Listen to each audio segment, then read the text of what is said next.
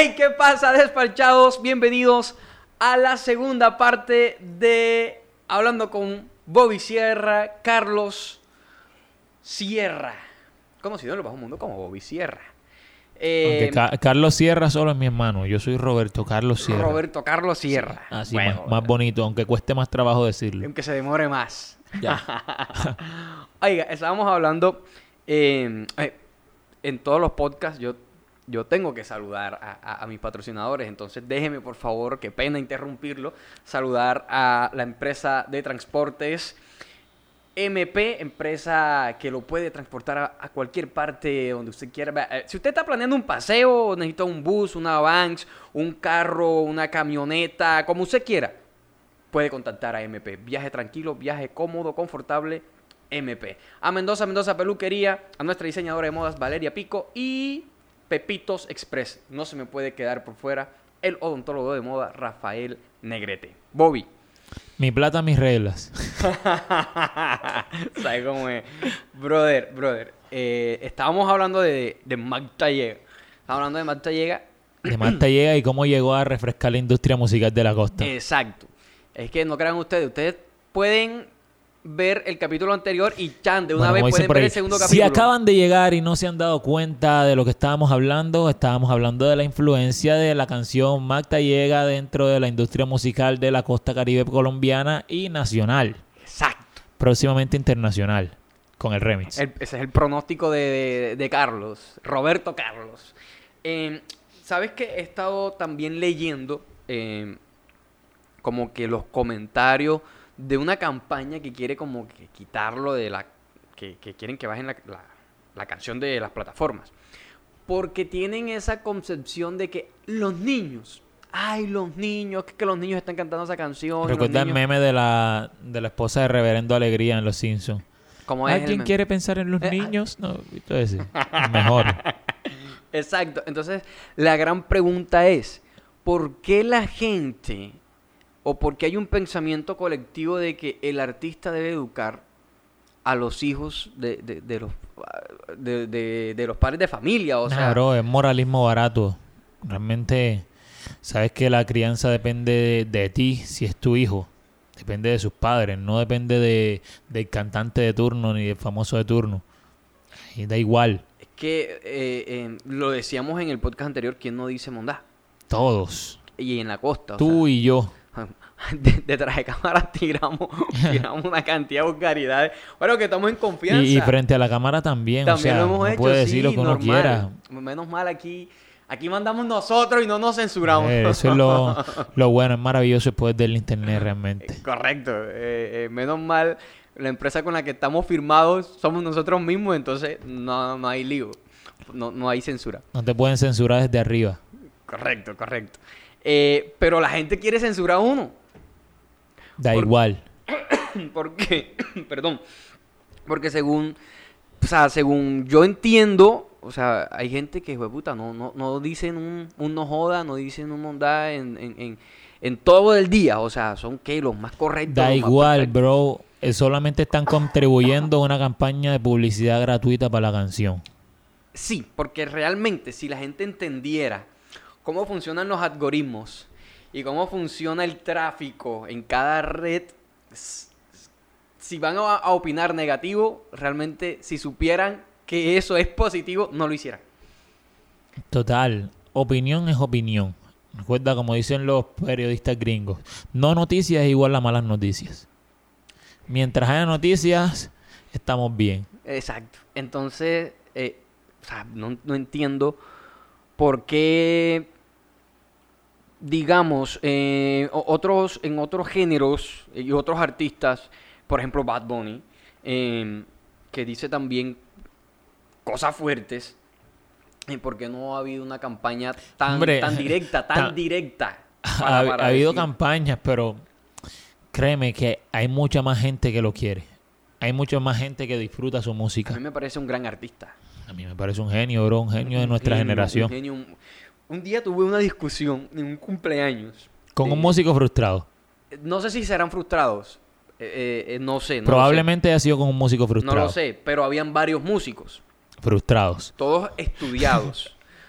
mm, no, no quisiera, pues, no sé, no sé, eso solamente lo sabrán ellos. No realmente. quisieras ponerle el adjetivo de frustrados al lado. Pero yo defendía el hecho de que para mí Bad Bunny sí canta. Ellos decían que Bad Bunny no cantaba. Y que, y que ¿Quién les dijo? El dios de la música. Era el concepto de ellos. Te lo estoy comentando porque, porque creo que es una conversación que muchos han tenido. Sí, muchísimo. eh, en lo que nos dedicamos y lo que estamos en el, en el ámbito de la música y toda la industria y toda esta película. Y esa, e- es como que la opinión sobre Bad Bunny, si eso no es un artista, si eso no es un cantante. Yo decía, listo, para mí, Josué Medellín, no es el mejor vocalista, eh, pero para mí el man canta. El Claro. man canta, o sea. Y es como que no, que es por autotune. Y yo siempre lo he dicho, pero ven acá, es que el autotune a quien pone a cantar. Si tú no cantas, el autotune no te va a poner a cantar. Bro, te lo digo, son frustrados y a la vez están haciendo gala de su ignorancia. Están exhibiendo su ignorancia como si fuese un premio. Tú, que eres músico, ¿tú crees que él canta? Claro, bro, y yo también vengo de academia, yo también he estudiado en conservatorio y sé que pon un afinador en cada nota que está haciendo él mientras canta y vas a ver que está dando las notas y las está dando tanto en live como en grabación. Pero eh, la, la Créeme, pelea, y, la he pelea visto, era y he visto artistas pop de- del mainstream que cantan musiquita esa Balada. y, y que y que se tiran sus desentonadas y sus desafinadas feas en live. Pero, pero, ¿sabes? Ahora que estamos hablando de desafinar, desentonar y todo este cuento, ah, yo, es mi opinión, eh, digamos que para mí, para mí, el ser afinado al 100% y no pelar una nota no te hace un artista, digamos, o sea, el mejor artista, ¿sí me entiendes? O sea, yo digo que para, Para- mí es pero válido, ¿para qué? Es válido, Depende. es válido tú errar ciertas veces, ¿me entiendes? Porque somos humanos. Eh, exacto. Entonces la gente va y busca eh, el pedacito donde se desafinó. Y ¡pum! Ese es el que pone. Claro. Ay, es que mira, este man canta desafinado y tal, no sé qué. Pero ven acá, o sea, Es normal, siempre van a mirar tus errores, se van a ver muchísimo más que tus aciertos.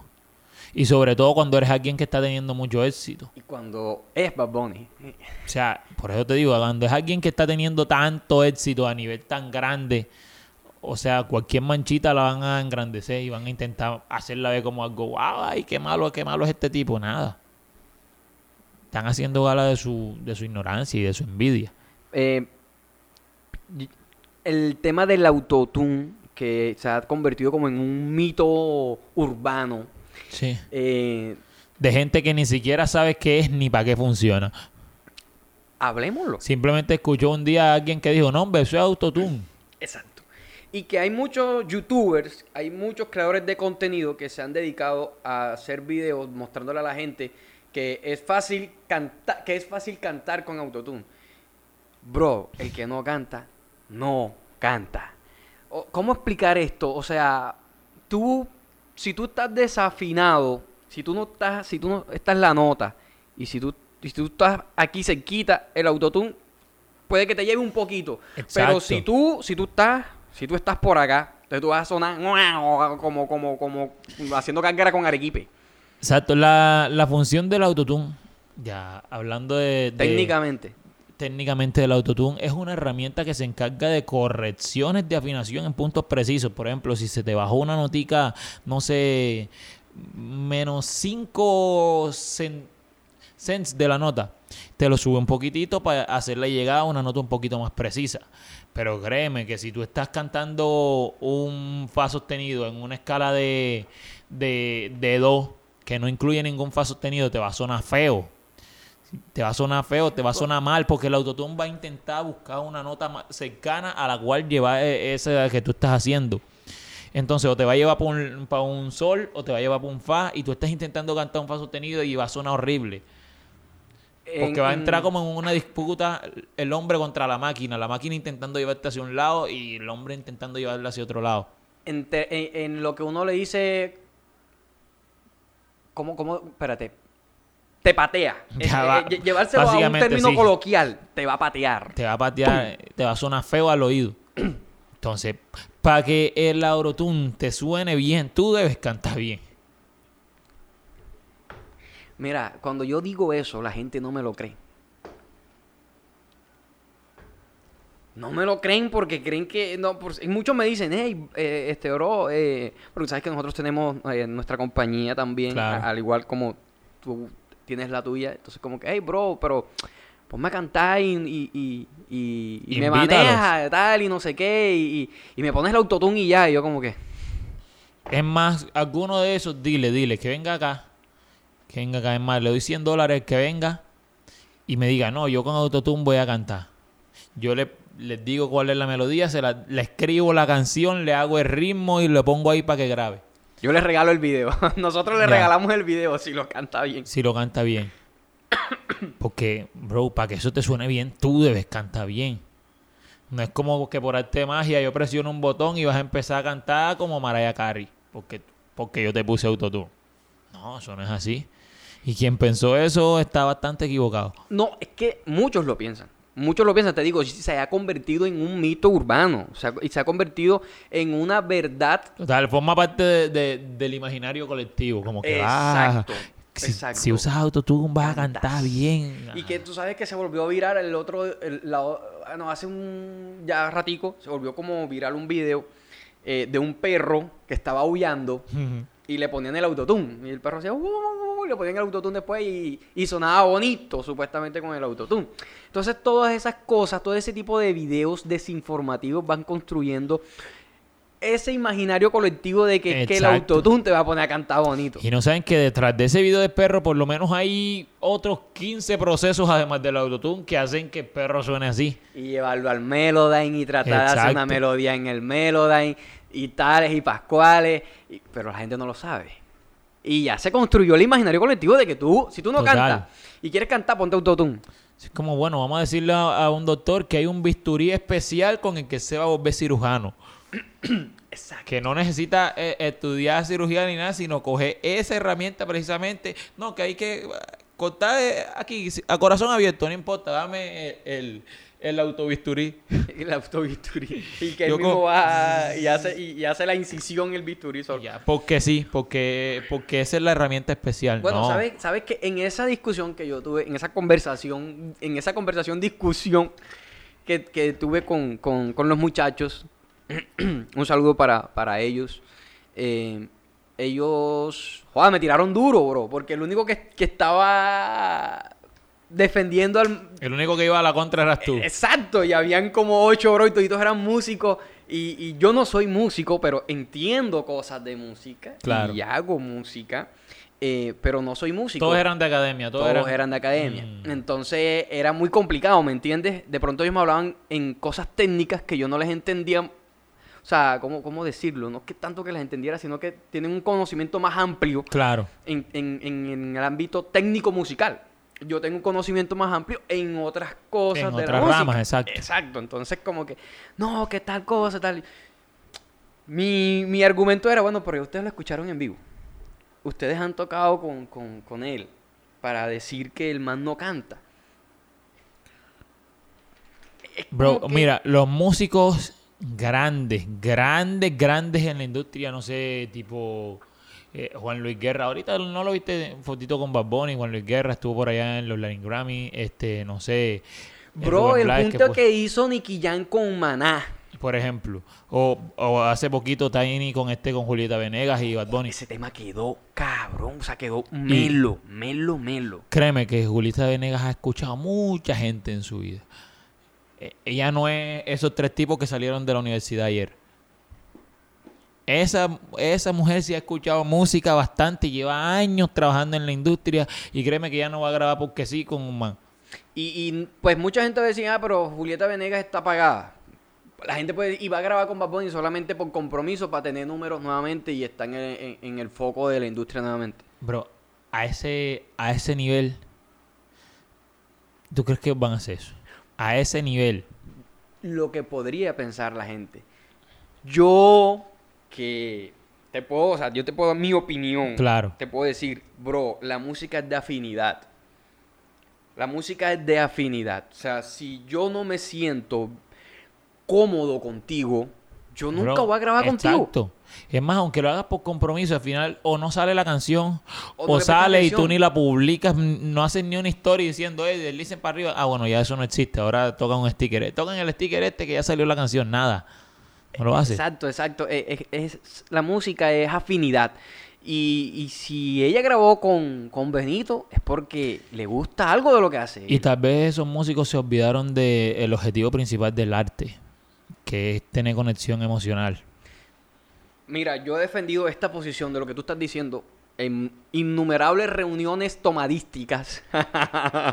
y siempre, bro. Las soy- mejores. Soy el único que dice, porque, mira, eh, eh, de hecho, en esa misma reunión, eh, yo porque tengo esto puesto, ah, es que yo salí, yo salí a la tienda a comprar, a comprar, no me he dado cuenta, no, lo siento, a comprar la, la- Gasolina. La gasolina. Eh, en esa misma conversación, ellos me preguntaban qué era la música para mí. Y yo les preguntaba qué era la música para ellos. Y todos me daban como que no, la matemática, qué tal, que el tiempo tal. Yo, mi posición, y nuevamente la digo y la reitero aquí, para mí la música es empatía. Para mí. Es empatía.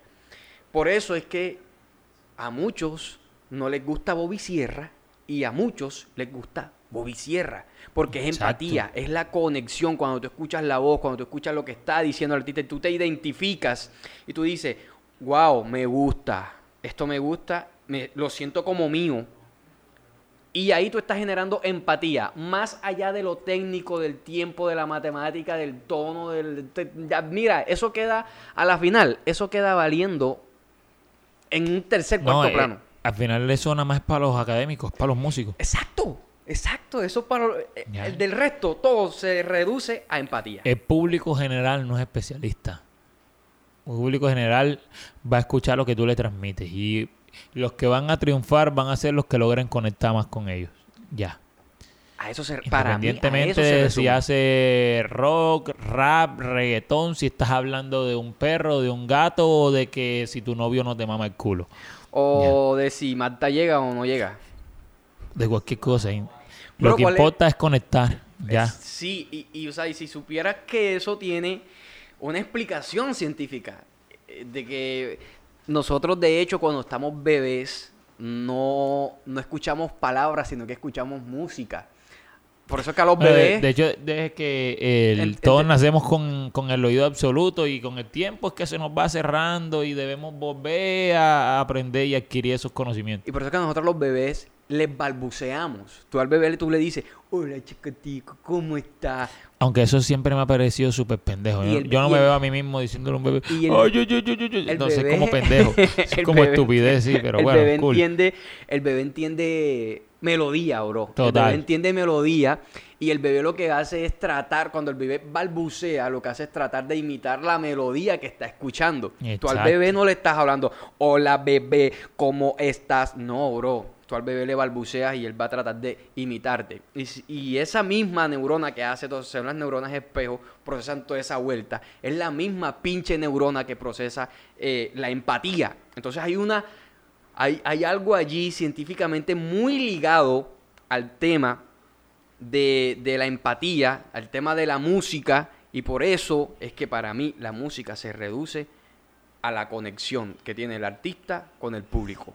Total. Y qué gastada está la palabra empatía. Pero la repetimos, la repetimos. No, y no solo aquí, sino eh, en este último año se ha gastado bastante la palabra empatía. ¿A qué, a qué lo llevas? ¿A qué connotación? Hombre, publica cualquier cosa así. Ah, en falta este- empatía. Uy, ya.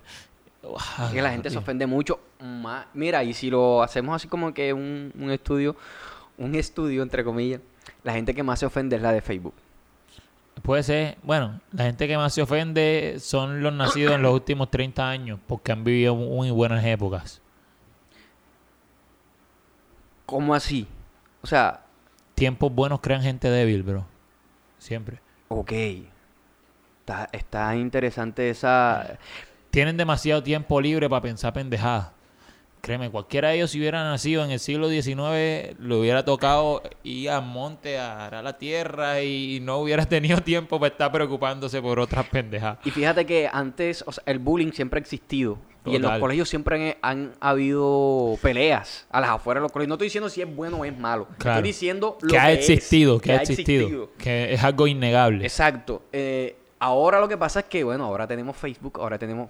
Los niños llevan celulares al- a la escuela y es más fácil mostrar... Y han estado mucho más protegidos que antes. Bro, sí.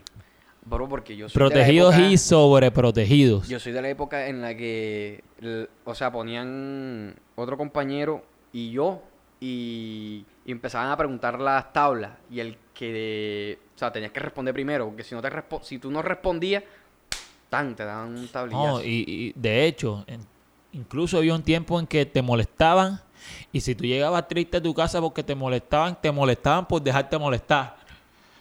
O sea, era, era más cruel. Decían, estás jodido, te estás dejando molestar. Sí, sí, sí, sí, sí, sí.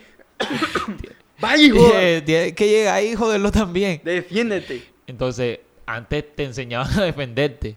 Eh, eh, Ahora te enseñan a quejarte. No sé si eso sea bueno o sea malo. Estamos diciendo la realidad de una realidad. Exacto. ¿Sabes quién me está escribiendo? Me dice que, que acaba de ver el estado que, que, que pusimos de la cerveza. Me dice Mario, Mario, Mario Pineda. Uy, Mario. Dice que, ah, sí, perro. A mí no me brindas ni agua. Ah, Mario, ¿cómo vas tú a decir esa vaina? Pues, vale? Tiene que irse a Cartagena unos días y cuando regrese lo vas a recibir con, con Sí, mucho sí, más sí. cariño y de una manera más entrañable. Le vas a dar cervecita y le vas a no dar se de puede quejar de nada porque cada vez que yo voy eh, cada vez que yo voy para el estudio siempre lo llamo y le pregunto Mario qué quieres tomar llevo eh, cervezas eh, llevo roncito whisky porque él sabe que papi sabe que ahí en esa mesa de allá atrás ahí siempre ahí ahí, Esa mesa, uy, tiene más cosas que el cinturón de Batman. Hielo, mira, abres la nevera y ahí no, no encuentras un tomate, pero hay cerveza. Bobby, ¿cuál es tu, tu artista favorito? Wow. Yo tengo varios artistas favoritos, dependiendo de, de para qué sea. Por Dependiendo de la ejemplo, ocasión. Marica, exacto. Esa es la que es. porque a mí a nivel de, de producción, mi favorito es Charlie Puth. Porque además de cantar, produce. Charlie es cuál? Charlie Puth es un chico, bueno, que descubrió Ellen DeGeneres, la rubia de pelo corto. lo Ok. descubrió. Él tenía hay canciones de él. We don't talk anymore. We ¿Tú don't escuchas talk mucha anymore. música anglo, Bobby? Más o menos, a mí me, yo prefiero la música en mi idioma, pero Charlie Puth es demasiado bueno. Ok. A él tenía también. It's been a long day without you, my friend. Ok, ya, And ya. Ya, all ya me about ubiqué. it when I see you again. ¿No, has, ¿No has pensado en sacarle una versión en español? Demasiado bueno ese hombre. ¿No has pensado en sacarle Ah. una versión en español a ese tema? No, ese no, porque ya, además de que ha pasado un tiempo, son canciones que yo creo que están muy bien tal cual como están. Ok. Sí. Bueno, por ejemplo, a nivel de interpretación, mi favorito es José José. No sé por qué lo sospeché. Demasiado. Ese hombre tenía como cinco pulmones, cantaba demasiado. O sea, Bro, y no te fallaba ni una. demasiado bueno. Yo creo que si ese tipo cantara en inglés, hubiera superado a Sinatra fácilmente. Pero bueno, haber nacido de este lado del charco es diferente. Acá, cuando vas a tomar, digamos, lo- los pones, por ejemplo, en mi caso, yo los pongo a todos, o sea, todos los que me gustan, o sea, voy como que en un proceso ya de que los voy dependiendo la hora. Ok, bueno, también depende del contexto. Por ejemplo, cuando voy a tomar con mis amigos, ahí yo voy hacia otro extremo. Solo música tropical. Aquí Ahí. escuchas. Juan Luis Guerra y Oye Arroyo. Ok, ahorita ah, vamos a hablar de Joe. Uy, yo es buenísimo. De mi barrio, de mi casa prácticamente ahí. O sea, crecimos en el mismo, en el mismo contexto, bueno, unos años después. Y Juan Luis, que Juan Luis Guerra es todo a nivel de composición, de arreglos, de letras, Bro, de la interpretación. la ey, tú te Juan pones a- a analizar la letra de Juan Luis y hay vainas que, o sea, te, lo, te soy sincero, Hay canciones de Juan Luis. Ahora mismo no me preguntes cuál, pero hay canciones de Juan Luis que yo me he puesto como que. Y hay cosas que no, no le entiendo. Es que hay muchísimas referencias a, a otros libros, a otros autores y a otras cosas que como que si tú la escuchas suelta, dice, se la sacó del sombrero y dijo lo que quería decir. Pero no, si ya empiezas a entenderlo y ya empiezas a ver cuáles son sus influencias y sus referencias para eso, ya dice, ah, ok, aquí estaba hablando de tal poema de este de, de Neruda, o aquí estaba hablando de tal cosa. Entonces, por ahí van. Nick Guerra me parece demasiado bueno. Y cuando estoy así solo, para mí, escucho muchos cantautores, cantautores, o sea, música de cantautor. No sé, Melendi, este, Joaquín Sabina. Estoy escuchando muchos cantautores nuevos también. A ver, hay uno que se llama Alex Ferreira, que es dominicano, que es buenísimo. Este, el David Aguilar, que es mexicano. Un montón de cantautores que no están en el mainstream, pero hacen música muy buena y que yo me la disfruto cuando es para mí solo. Ok. Cuando es música para mí. Yo, yo disfruto mucho eh, escuchar a Leo Dan. Me gusta muchísimo, de- es mi favorito, Leo. Buenísimo. Eh, a Marco Antonio Solís. Uh, eh, ese para mí forma parte de, la Santísima Trinidad de la música mexicana. Pero es que es muy, muy bueno. de los compositores o sea, mexicanos, Y para mí él interpreta muy genial. Marco Antonio Solís, Juan Gabriel y José Alfredo Jiménez. Johan Sebastián. Uh, Joan Sebastián. Es que, bueno, México, sin querer queriendo, ha, bueno, ha formado parte de la cultura musical de todo nuestro, de nuestro idioma. Obviamente es el país eh, más grande en el que se habla español, así que por ahí algo debían tener. Y, y fíjate, yo puedo estar escuchando, escuchándote una canción de, de Johan o puedo, o puedo estar escuchándote a Leo Dan. Hace poquito me terminé la novela de Joan Sebastián. Él estaba Sí, viendo, que me te- estaba... yo no me la he visto. ¿Qué me encantó. Tengo que, tengo que vérmela. Buenísima, y como el protagonista es su hijo, sientes que como que lo Ah, estás viendo, se parece bastante. Bacano. Entonces ahí la voy a anotar pa- pa- para vérmela. Yo puedo estar escuchando Estelita, qué linda que estás. Y de repente pasa a, a pregúntenle a su hija si es feliz conmigo. Uy, Bro, o sea, pues, estoy así como que en extremo ya, pero me gusta, me gusta como que es hacer que esa, esa- es bueno variar, es bueno aprender de todo, bro. Realmente. Y- y si supiera- Mientras más cerrado seas, te vas a limitar hasta hasta pasear amistades, realmente. Sí, ¿Sabes? Lo chévere es que es poder, ay, si te escuchas tal, ay, yo también, o incluso yo no lo escucho, recomiéndame algo. Dale. Y, Eso y- es cool. Y, y, por ejemplo, eh, yo sé que hay mucha gente que no se lo imagina, que, que ve desparchados y de pronto dirán, hey, este man solamente escucha, no sé, rock o reggaetón, qué sé yo. Pero para que veas tú que cuando yo estoy solo o con las personas que tienen afinidades musicales muy parecidas a las mías, yo escucho muchísimo Miguel Durán. Miguel Durán. Oh, durísimo. Miguel Durán Jr., por ejemplo, hay una de Miguel Durán que la tuchinera. Papi, que, o sea, que yo me siento así como en el pueblo, una vaina sabrosa, bacana. Exacto, es que hay momentos, bro, hay momentos. No sé, por ejemplo, estoy en Chinú comiendo un pedazo de carnero. Créeme que ahí no te voy a escuchar a José José. No voy a escuchar a José José. Ahí me dan ganas de escuchar una canción de Enrique Díaz cantando, no sé, el que no bebe se muere y el que bebe también, cosas así. A menos si Esa la estoy- volvió a grabar Miguel Durán. Durísimo. Por ejemplo, si estoy con mi novia, no sé, frente a la playa tomándome un vinito, ahí ya son cosas distintas.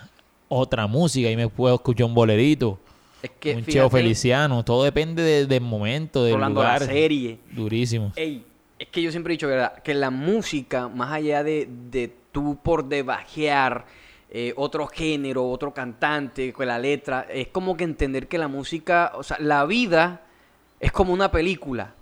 Y, y la música hace parte de la ambientación de cada escena. Y cada Exacto, es escena. la banda sonora de tu vida. Exactamente. Entonces, cada escena necesita una, mus- una musicalización distinta. Es que, por ejemplo, si tú. Lo que tú lo acabas Me de imagino decir, un que de metalero que sea solo metalero, que le guste solamente el metal y el metal y el metal el día de su boda cuando esté haciendo la marcha nupcial. Cha, cha, cha. Sería Creo que es cruel. válido también, pero. Claro. Pero qué cool les puede disfrutar y decir, no. Bueno, aquí vamos a poner un vals. Y luego nos ponemos a bailar salsa. Y luego, ¿sabes que A mitad de la noche de la fiesta vamos a poner a rockear a la gente. Cool. Bacanísimo. Sabroso. Ey, espérate que está. Ahora aquí. Ajá. Ey, eh, me desconcentraste. Eh, estábamos, estábamos- ah, lo- sí, entender que la música eh, hay- existe una canción para cada momento de la vida. Total Y y, existe completamente. un momento en el que tú te puedes disfrutar, Magda llega. Total y completamente. No lo pudiste haber dicho mejor. Bro, eh, en todo este proceso artístico que tú has llevado, ¿alguna vez te imaginaste que ibas a estar en el punto donde estás ahora? Toda la vida. Siempre lo visionaste. Toda la vida. ¿Qué te dijo tu mamá cuando tú le dijiste, hey, quiero ser cantante? Hombre, mi mamá lo único que me dijo, bueno, vamos a ver hasta dónde te va a llegar eso. Porque, o sea, tenía yo 15, 16 años. Obviamente puede pensar que eso es algo que se te va a pasar en, en dos meses o en tres meses, que haga un hobby. Pero bueno, ya ese hobby, ese hobby ya lleva un ratito, ya lleva unos Extenso. cuantos años conmigo. Un rato extenso. Así que creo que ya eso no se me va a pasar, eso va a seguir conmigo para siempre. ¿Qué momento de tu carrera, si existe, eh, llegaste a pensar, o, o en qué momento más bien de tu carrera llegaste a pensar renunciar? Que, por, algo que te haya pasado. Bro, cuando más o menos tipo 2018, por ahí, que ya llevaba un par de años con el peor contrato que he firmado, estaba trabajando con alguien que con quien no me caía bien, no trabajaba chévere, no me sentía cool. es quien yo conozco. Me sentía como, yo creo que sí, debe ser, más o menos para esa época estaba trabajando con esa persona. Y créeme que yo llego a un punto en el que dije, ¿para qué carajo me metí en esto? O sea, porque nunca es cool trabajar con alguien que te cae mal, o sea, y te toca hacerlo, porque, bueno, durante, durante el camino de tu vida vas a trabajar con un montón de gente y hay gente que te va a caer bien, gente que te va a caer mal, gente que te va a caer mejor y gente que te va a caer peor. Pero tener que trabajar todos los santos días con esa persona y bajo contrato, que no puedes ni siquiera salirte, créeme que eso, es algo horrible, que no se lo desea a nadie. Y fue un punto en que me sentí mal. De hecho, yo dije, no voy a lanzar canciones, voy a ponerme a, a producir a componer para el que sea, para mandarle las canciones a cualquier otra persona simplemente porque no quiero seguir en esta vaina. Afortunadamente el experimento me salió bien y empecé a trabajar con gente muy grande en la industria. Bueno, también con gente de, de la costa que es muy talentosa. Me alegra haber contribuido en las carreras de muchos colegas que, que ahora están yendo muy bien en, en la industria musical de la costa. Y obviamente con los artistas mainstream, los artistas de pop, de reggaetón y ese tipo de, de estilos. Vamos a regresando un poquitico que, que- yo te dije que íbamos a hablar del Joey. eh, porque hay una ah, controversia, ¿verdad? Sobre si él plagió o no plagió sus temas. Pues en algunos plagió, en algunos se inspiró, en algunos hizo adaptaciones. Joe hizo un montón de cosas. Él hizo lo que quería hacer la música. Yo, lo- yo considero que, que el hombre es un gran intérprete y que... y también compositor. y también arreglista. El, Porque hacía cosas interesantes, bro. el- el- el cuento es que he visto un par de videos en YouTube y de hecho hay un músico aquí en, en- Montería que se ha dedicado como que a, a estudiar la- La- las obras musicales del Joe. Ok. Y bueno, un día nos sentamos a conversar. Él no se atreve a hablar de este tema porque yo lo he invitado a que, a que- pero dice que no, que no se atreve porque lo van a fusilar los otros músicos. Él dice, la gran mayoría de obras musicales del Joe, casi todas, son obras plagiadas de otros temas y, otra, y, y la gran mayoría em, fonemas. O sea, él dice que, que, o sea, la canción ya estaba y él lo único que hacía era coger y hacerle la letra en español. Bueno, realmente no la gran mayoría. Joe compuso muchas de sus canciones. También había muchos compositores buenos que le regalaban canciones, que le, eh, le ofrecían canciones para que él las interpretara. Y habían algunas canciones que, ojo, teniendo la oportunidad de viajar en esa época, que no todo el mundo tenía la oportunidad de viajar y de descubrir música en otros lugares. Aquí tú escuchabas lo que te sonaba la radio, lo que escuchabas en la televisión y lo que te sonaba en la calle. Y si eras bastante acomodado, podías comprarte el acetato del, del artista que te gustaba. Pero él, teniendo la oportunidad de viajar, de conocer música de otros lugares, utilizó mucha música de esa como influencia y como referencias para su música también. No sé, mucha música antillana, por ejemplo, de, de Haití, de, de todas esas islas, de Cuba, de todas las Antillas. Y hubo canciones, por ejemplo, hay una que se llama Musa Original, que la canción original era un compás haitiano que se llamaba compás nacional que decía los cantos son africanizados, no es mi intención tocarlo así. Dicen que yo soy negro enrasado, ¿qué culpa tiene papá? No sé. Cosa sigue original. Es una canción buenísima de Joe y que a mí me encanta. Y que incluso me gusta más la versión de Joe que la versión original, la versión que habían hecho primero los, los chicos de Haití, los muchachos de Haití. Y, y pasa mucho con, por ejemplo, hay una canción de TNT Band, eh, Sabré Olvidar. Claro, que era bolero eh, olvidar, normalmente. Eh, y, y él la aceleró más, pero la canción es, o sea, tiene... Es tal cual, ¿no? sí, no exacto. es- Eh, tiene, los mismos, tiene los mismos arreglos, entre Sí. comillas, porque... que lo que hizo fue canta- hacer su adaptación, Exacto. darle su toque. O, o mejor, yo creo que este es el caso perfecto para ilustrar lo que hizo Joe Arroyo. Había una canción que era una canción popular en las Antillas e incluso en África que se llama Diamoule Mawo, que muchos la grabaron, un, mon- un montón de gente. Y entonces un muchacho, un señor llamado Lava Soses hizo una versión que quedó genial. Decía, ay. Joe, ¿qué hizo? Cantó la canción fonéticamente, o sea, ni siquiera la tradujo. Dijo, esto dice Yamule Mao, voy a decirlo así tal cual como lo escucho. Lo cantó así tal cual como lo escuchó. Y la versión de Joe se hizo más popular. Incluso se rumora, esto sí no puedo asegurarlo, que la se le dijo a Joe, ah, me, me dañaste mi canción. Y él le dijo, tú la hiciste para los africanos y yo la hice para todo el mundo. Le cerró la boca.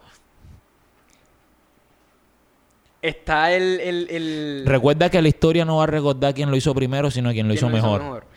Es, es válido. Eh, el, el hombre me decía que, que lo que a él le incomodaba era el hecho de que él en, eh, él en una entrevista hacía el fonema de que a él se le ocurría la melodía del instrumento y hacía el fonema de la melodía del instrumento y la- tarareaba, ¿no? Que yo le digo a los músicos hagan tal cosa. Hay una entrevista, creo que es con Ernesto... Macausland. Ma- exacto, Ernesto Macausland.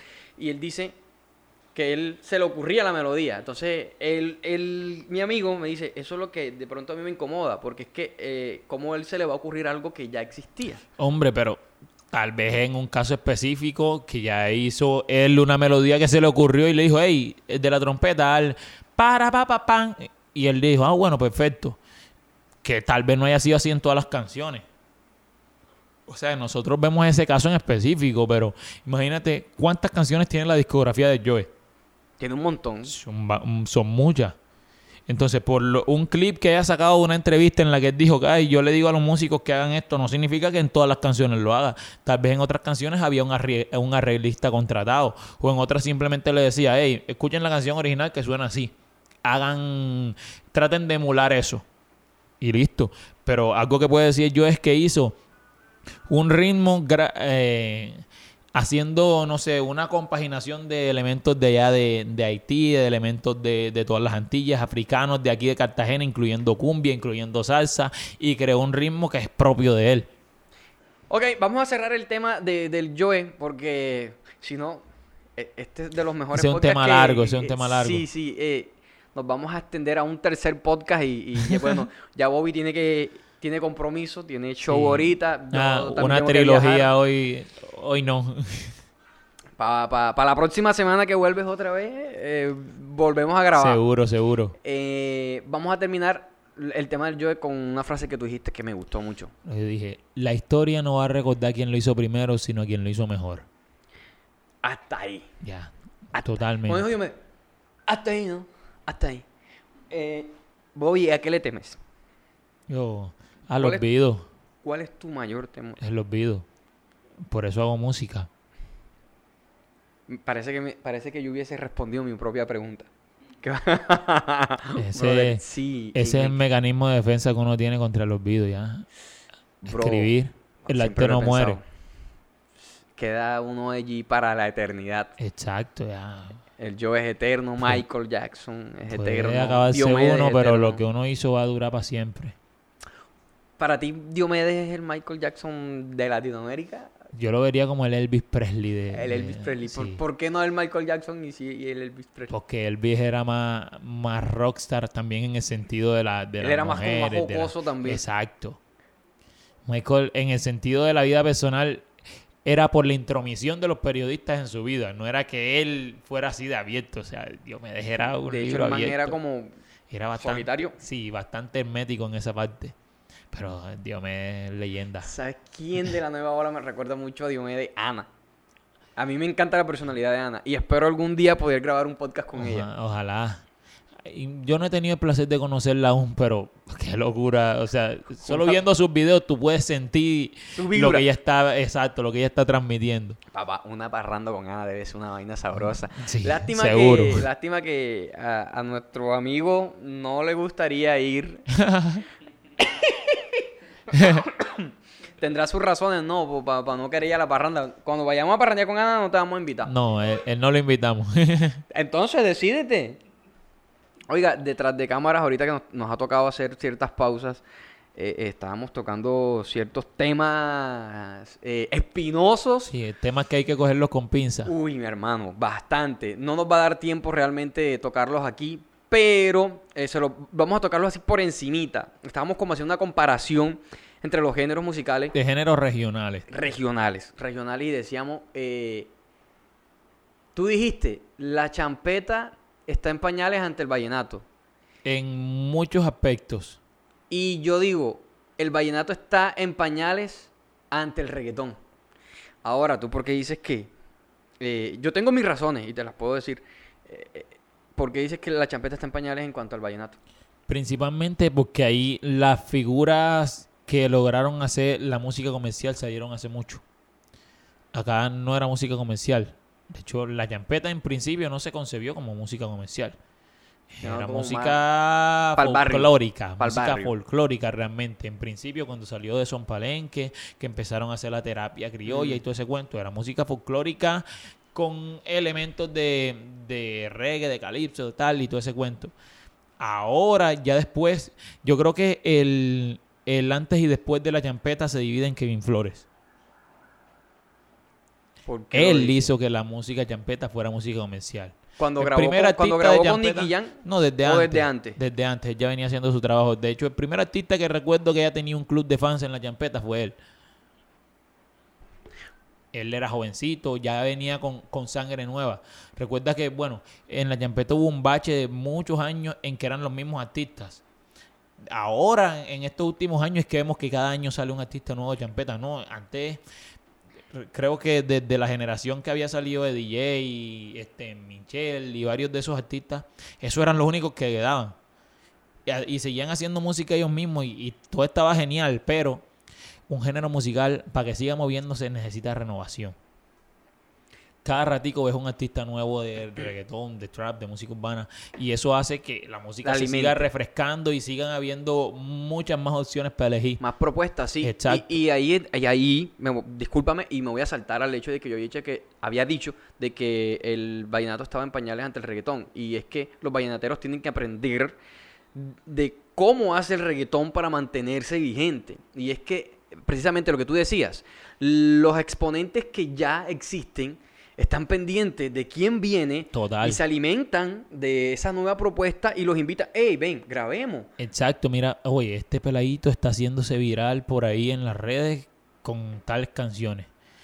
Hay que grabar con él. Exacto. Y entonces los dos, eh, eh, el que viene sube Exacto, y el que, está se tiene, el que es una novedad, que la novedad siempre va a ser chévere porque toda Porque escoba es nueva barre bien. Exacto, porque es novedad. Oh, la gente va a estar pendiente con los ojos en él y una persona que ya tenga una marca posicionada que puede apalancarlo a él y al mismo tiempo coger un poquito de, de la calentura del momento. Correcto.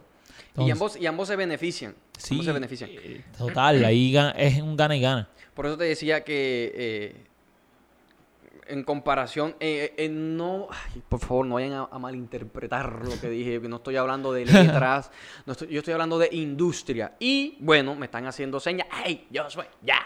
Entonces, eh, porque se nos está acabando el tiempo, por eso les dije, vamos a tocarlo por encimita, vamos a dejarlo para un tercer podcast. Seguro. Eh, toca cortar. se nos hizo tarde. Bueno, es que cuando las conversaciones son amenas, la vaina se pone jocosa. ¡Ey, despachados! Bobby Sierra, Roberto Carlos Sierra. Hermano, un gusto tenerte acá, de verdad. Pues hermano, el gusto es mío, de verdad. De me siento muy, muy chévere estar acá. Haberme tomado un par de cervecitas y charlar bastante contigo. Esperamos tener una tercera, cuarta y quinta parte, hermano. Claro que sí, hasta 10 partes si se puede. Se respeta, ¿no? Oiga, cuando vaya a Cartagena volvemos a grabar. Seguro, así Pero me vuelvo un invitado habitual por acá. No, sería maravilloso. Eh, bueno, no, la otra semana viene y la otra semana grabamos. Desparchados, los invito a que se suscriban, denle like, compartan, comenten. Hablamos de muchas cosas, dejen sus opiniones con respeto para yo, para que a mí me den ganas de leerla. Porque yo cuando veo así que ya, no los leo. Nos vemos en un próximo episodio. Viejo Bobby, lo dejo para que se despida. Muchísimas gracias, despachados. Por aquí Bobby Sierra. Nos vemos en una próxima ocasión. Saluditos. Tomen bastante agua.